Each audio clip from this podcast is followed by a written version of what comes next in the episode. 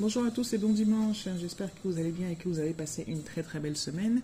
Bienvenue sur ce podcast Mélanie Wabo Weddings. Je suis Mélanie Wabo, votre wedding planner. Aujourd'hui, j'ai envie de vous parler du, mariage civil, enfin en tout cas l'approche administrative par rapport à son mariage civil.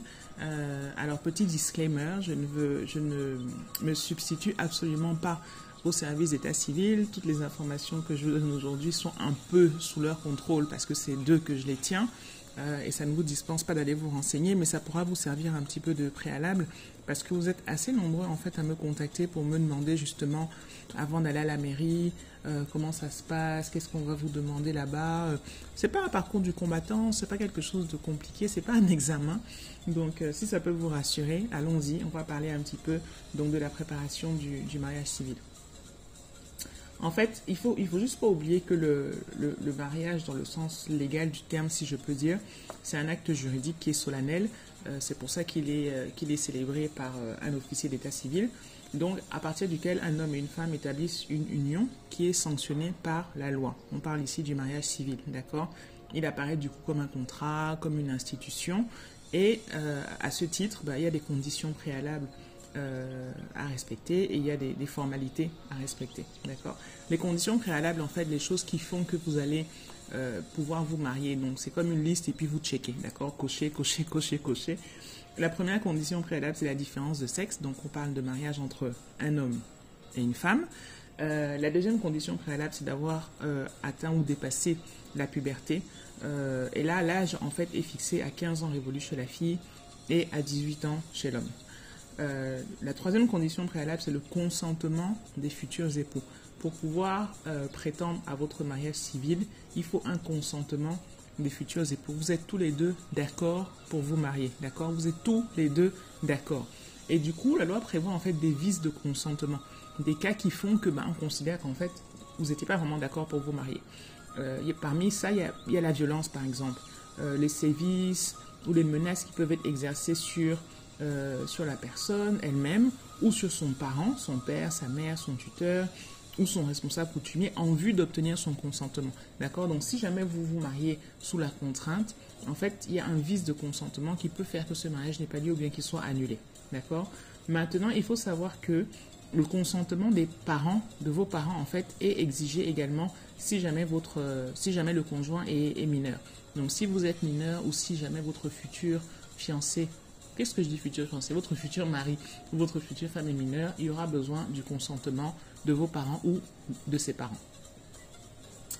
Quelque chose qui est super important également, et l'actualité quelquefois, bon, ça défrait un petit peu la chronique, c'est l'absence de bigamie. L'absence de bigamie est une condition préalable. C'est le fait pour un monogame de contracter un second mariage alors que le premier mariage n'est pas encore dissous une personne qui a signé euh, monogamie ne peut pas, enfin je veux dire, ça paraît pourtant évident, mais il y a quand même des gens qui tentent. Si vous avez signé monogamie, vous ne pouvez pas vous remarier. Ce sera de la bigamie et c'est puni pénalement. Allez d'abord régler le, cas du premier mariage, obtenez votre procédure, enfin votre divorce avant de vous engager dans une nouvelle euh, relation. Euh, une autre condition préalable, c'est l'absence d'inceste. Je pense que je n'ai pas besoin de m'étendre sur ce point.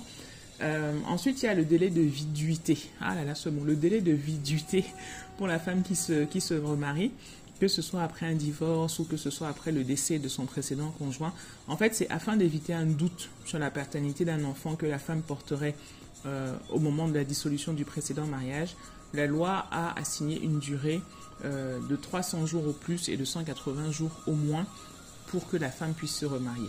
Donc là aussi, je vous l'ai dit tout à l'heure, hein, tout ce que je vous dis ne vous dispense pas d'aller à la mairie, au service d'état civil pour avoir des informations plus précises par rapport à votre cas particulier. D'accord? Notamment, sachez que euh, quelquefois, parmi les conditions préalables, il faut des autorisations administratives. Certaines catégories de personnes doivent obtenir une autorisation pour pouvoir contracter un mariage. Il s'agit ici euh, de certains militaires, je crois que c'est en fonction des, des grades, je pense que c'est comme ça qu'on parle, en, oui, des grades, euh, des agents diplomatiques et des agents consulaires. Donc si vous pensez être dans une de ces catégories, rapprochez-vous non seulement euh, de la mairie, bien sûr, mais également du corps auquel vous appartenez ou auquel votre conjoint appartient. Donc une fois qu'on a ces conditions préalables qui sont, remplies, euh, on a donc maintenant les formalités qui sont antérieures au mariage. L'objectif des formalités, en fait, c'est de renseigner l'officier d'état civil sur la situation des deux époux. Où est-ce que vous en êtes, d'accord? Et ces euh, formalités permettent à l'officier de vérifier si les conditions de fond du mariage sont remplies, d'accord? Donc ça, ça veut dire que vous allez avoir un dossier à remplir et euh, faire la publication de votre projet de mariage et produire certaines pièces qu'on va vous demander. Maintenant, quant à la publication des bancs, avant la célébration du mariage, le projet de mariage doit être porté à la connaissance de l'officier d'état civil compétent au moins un mois avant. On parle de publier les bandes du mariage au moins 30 jours avant le mariage. Quand vous allez dans les mairies, il y a ce tableau, non, euh, où sont affichés euh, les mariages à venir. Ça permet que si une personne a une contestation ou quoi, bah, quel est le temps de le faire? Euh, Ça aura été public, on ne se sera pas marié en cachette, on aura publié officiellement l'annonce de notre mariage. Donc, on est d'accord que le mariage, c'est un acte qui a une importance sociale considérable, d'accord? Il faut éviter que les gens qui ne, sont pas mariés, en fait, puissent se faire passer pour tels. Ce qui serait possible avec des preuves dont la sécurité serait douteuse. D'où la nécessité de l'acte d'état civil. Il faut savoir qu'un acte en bonne et due forme, je le dis, bon, si vous allez à la mairie, vous, a priori, on ne va pas vous donner un faux acte, hein, mais ne serait-ce que pour votre information, un acte en bonne et due forme doit comporter le nom du centre d'état civil, euh, les noms, prénoms, dates et lieux de naissance, de domicile des époux, le consentement de chacun des époux, le consentement des parents, bon là c'est en cas de, conjoint mineur, les noms et prénoms des témoins, les dates et lieux de la célébration du mariage, alors éventuellement la mention de l'existence d'un contrat de mariage si vous en avez, euh, signé un, parce que s'il y a un contrat, il a été signé avant et il a été produit dans votre dossier à la mairie. La mention du régime matrimonial, est-ce qu'on est en polygamie ou est-ce qu'on est en monogamie Et là-dessus, s'il vous plaît, ayez une discussion là-dessus avant. C'est-à-dire que c'est très inconfortable ces situations où euh, la mariée se rend compte, en fait, le jour du mariage, que euh, monsieur a choisi polygamie. S'il vous plaît, ne faites pas ça. Parlez-en avant, je vous en prie. Euh, on va voir figurer également les noms et prénoms de l'officier d'état civil. et on aura les signatures des époux, des témoins de l'officier, d'accord? Il faut également savoir que aucun, mariage en fait ne peut être célébré dans les cas suivants.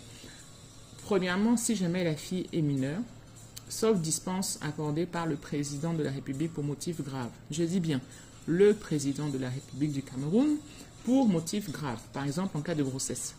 Euh, deuxième point, si jamais il n'a pas été procédé de publication d'intention des époux de se marier. Si vous n'avez pas publié vos bancs, normalement, on ne peut pas célébrer votre mariage. Si les époux n'ont pas le même sexe, d'accord si les époux n'y consentent pas, vous voyez que je reviens aux conditions préalables hein, dont je vous ai parlé tout à l'heure. Et puis il y a un cas qui est assez particulier, qui est un peu triste en fait. Normalement, un mariage ne peut pas être célébré si l'un des futurs époux est décédé, on est d'accord. Mais euh, il peut y avoir une dispense du président de la République dans des conditions prévues dans un article 57 ou 67, quelque chose. Il que je vous le retrouve. Mais il y a un cas particulier en fait dans lequel on peut célébrer un mariage euh, où l'un des conjoints est décédé. Je vais me renseigner là-dessus et puis euh, je vous dirai. Il y a une autre chose à savoir, c'est que normalement, je mets mon normalement entre, entre guillemets, le mariage se célèbre à la mairie. D'accord? Ça se célèbre à la mairie ou dans un centre d'état civil et pas, euh, et pas dans un jardin, pas à la maison, pas ceci, pas cela. Je dis normalement parce que, bon, on a cette tendance de plus en plus à, à déplacer le maire c'est un peu borderline. Hein. C'est un peu borderline. Sachez que il, paraît, je dis paraît, je, vraiment je mets beaucoup de pincettes, que ces mariages-là peuvent être contestés. Donc vraiment, le mieux du mieux, c'est de se marier à la mairie. Mais bon, voilà, si jamais vous décidez de faire déplacer le maire, sachez que en plus des frais qui vous seront demandés pour la constitution de votre dossier, et dans lesquels j'entre pas en détail ici parce qu'en fait, euh, c'est pas un taux fixe. Les, frais peuvent varier d'une mairie à l'autre. Mais sachez que si vous déplacez le maire, vous aurez en plus euh, les frais de déplacement du coup. D'accord? Qui quelquefois ne sont pas, euh, ne sont pas donnés. Donc pensez-y. Euh, ce ne sont pas tous les maires également qui acceptent de se déplacer. Donc si jamais vous avez en plus des petites contraintes comme ça additionnelles que vous comptez ajouter à l'organisation de votre mariage civil, n'attendez surtout pas la dernière minute. D'accord? Rapprochez-vous le plus tôt possible à la fois pour la partie administrative dont je viens de vous parler, mais aussi pour savoir quel est le maire qui pourra se déplacer, quelles sont ses conditions, est-ce qu'il se déplace euh, avec uniquement un adjoint, est-ce que c'est plusieurs personnes, est-ce qu'il faut aller le chercher, est-ce que, est-ce que, est-ce que, pour que toute la logistique en fait euh, nécessaire soit mise en place. D'accord? Donc là, aujourd'hui, je vous ai parlé du mariage civil. Si vous le voulez, oui, si vous le voulez. La semaine prochaine, je ferai également un petit topo comme ça sur, euh, sur le mariage religieux. Moi, j'ai appris beaucoup de choses en fait en exerçant mon métier de wedding planner sur, euh, sur le mariage, enfin, sur les mariages religieux, parce que je me suis rendu compte que ben, on n'organise pas le mariage à l'église catholique exactement comme à l'église protestante. Le mariage musulman a aussi, euh, a, aussi ses codes. Le mariage juif a les siens, même si c'est vrai qu'ici on en organise de moins en moins. Mais bon, moi mon approche est d'être un wedding planner à l'international, donc forcément je dois en savoir aussi un peu plus sur les choses comme ça. Les mariages en Amérique latine, les mariages en Chine. Je ne vous emmènerai pas si loin. On se contentera de ce qui se passe euh, au Cameroun. Mais ça peut être assez sympa de savoir comment est-ce que euh, comment est-ce qu'on se prépare au mariage religieux euh, pour nous-mêmes et puis pour les autres. Voilà, j'espère que cet épisode vous aura euh, intéressé, vous aura été utile. N'hésitez surtout pas à le partager. Je suis ravie que vous soyez de plus en plus nombreux et nombreuses à me suivre. Je vous embrasse, je vous souhaite une très très belle semaine et je vous dis à dimanche prochain. C'était Mélanie Wabo, votre wedding planner.